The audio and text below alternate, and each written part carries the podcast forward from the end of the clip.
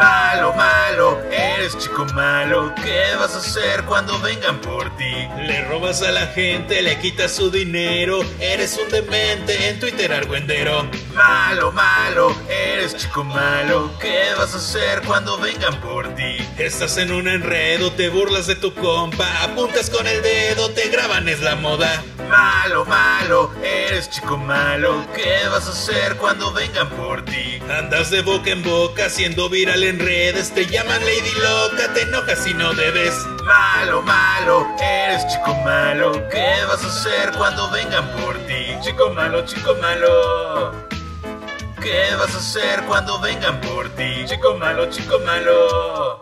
Antes de empezar, debo recordarte que subo video a cada rato, así que suscríbete y activa la campanita para estar al tanto, pues lo que para ti es un clic, para mí es de mucha, mucha ayuda. Ya estamos muy encaminados a los 100.000, recuerda comentar en cuanto te llegue la notificación para estar en los comentarios flashpidos durante el video. Esta es la reseña, con ligeros spoilers de Bad Boys para siempre. ¡Qué pachanga! Yo soy Shaspid y vaya que agradezco que el pasar de los años le regresara a esta franquicia el nombre original en Latinoamérica, porque me rehuso rotundamente a llamarle dos policías rebeldes. Pero bueno, comencemos por el hecho de que lo que sea que haga Will Smith siempre va a tener un dejo de amor y controversia, pues muchos lo aman, muchos lo odian y aunque ha tenido una racha extraña, creo que a la mayoría nos cae muy bien. Martin Lawrence se ve extremadamente diferente a como se veía en los 90 cuando la franquicia comenzó.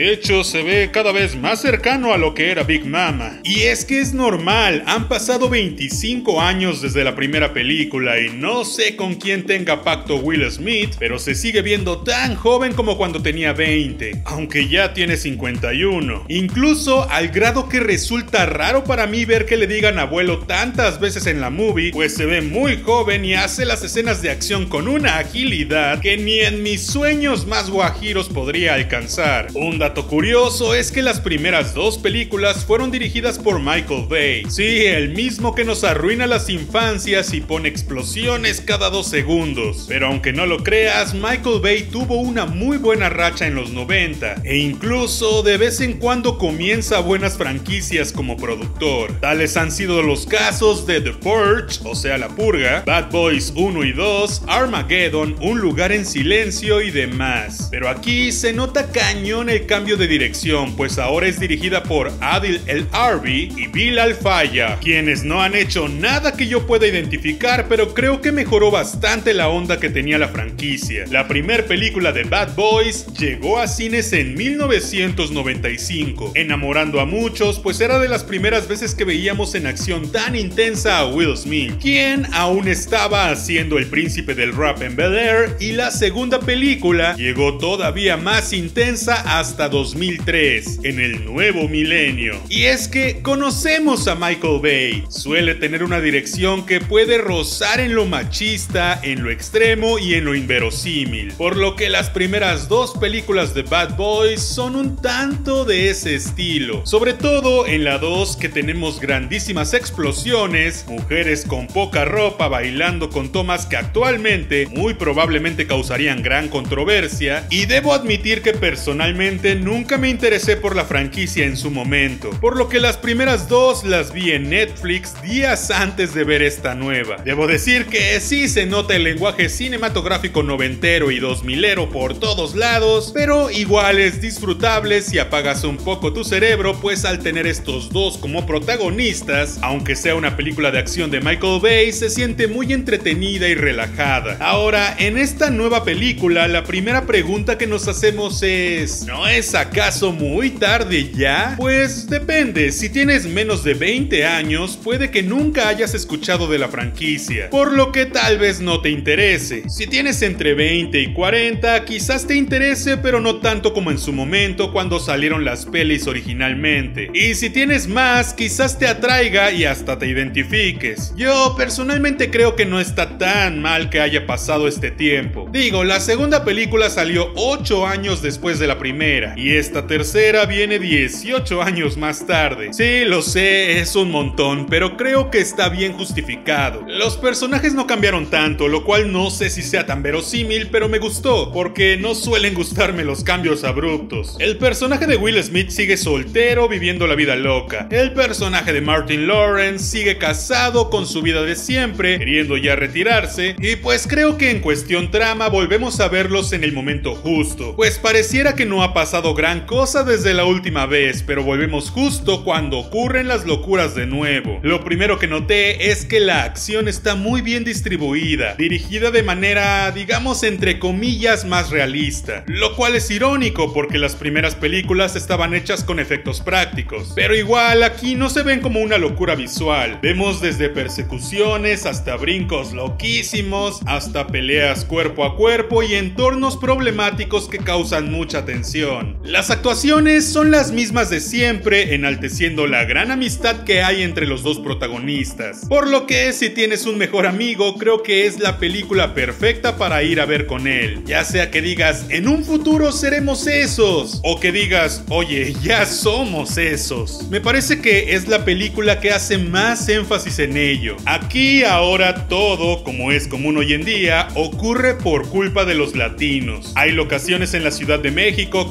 que ya sabíamos, pues fue muy noticioso el hecho de que Will Smith vino a grabar algunas escenas. Y contamos con la actuación tanto de Kate del Castillo como de Nicky Jam. La primera haciendo lo que yo considero es su papel de siempre. Mujer ruda que está involucrada con el narco y que es la típica latina mexicana que reza y pues aquí tenemos el agregado de que es bruja tipo las que hay en mercados mexicanos, pero más del lado hollywoodense de esto. Y que además de todo es devota a la Santa Muerte, algo también bastante mexicano. No digo que estas cosas no existan, pero me empieza a cansar que los mexicanos seamos representados así siempre. Estamos de moda en el cine hollywoodense, en la música, en la tele, en todos lados. Y siento que siempre es igual. El año pasado también nos representaron así en Rambo. Y no sé qué tan contraproducente pueda ser este enfoque. Pero me da gusto ver más actores mexicanos logrando tener papeles de peso en Hollywood. Tenemos a Nicky Jam, quien creo no lo hizo mal, aunque no tenía tantos diálogos, pero sí aparece bastante. No sé si ahora quiera ser actor y no reggaetonero o qué rayos haga ahí, pero estuvo ok.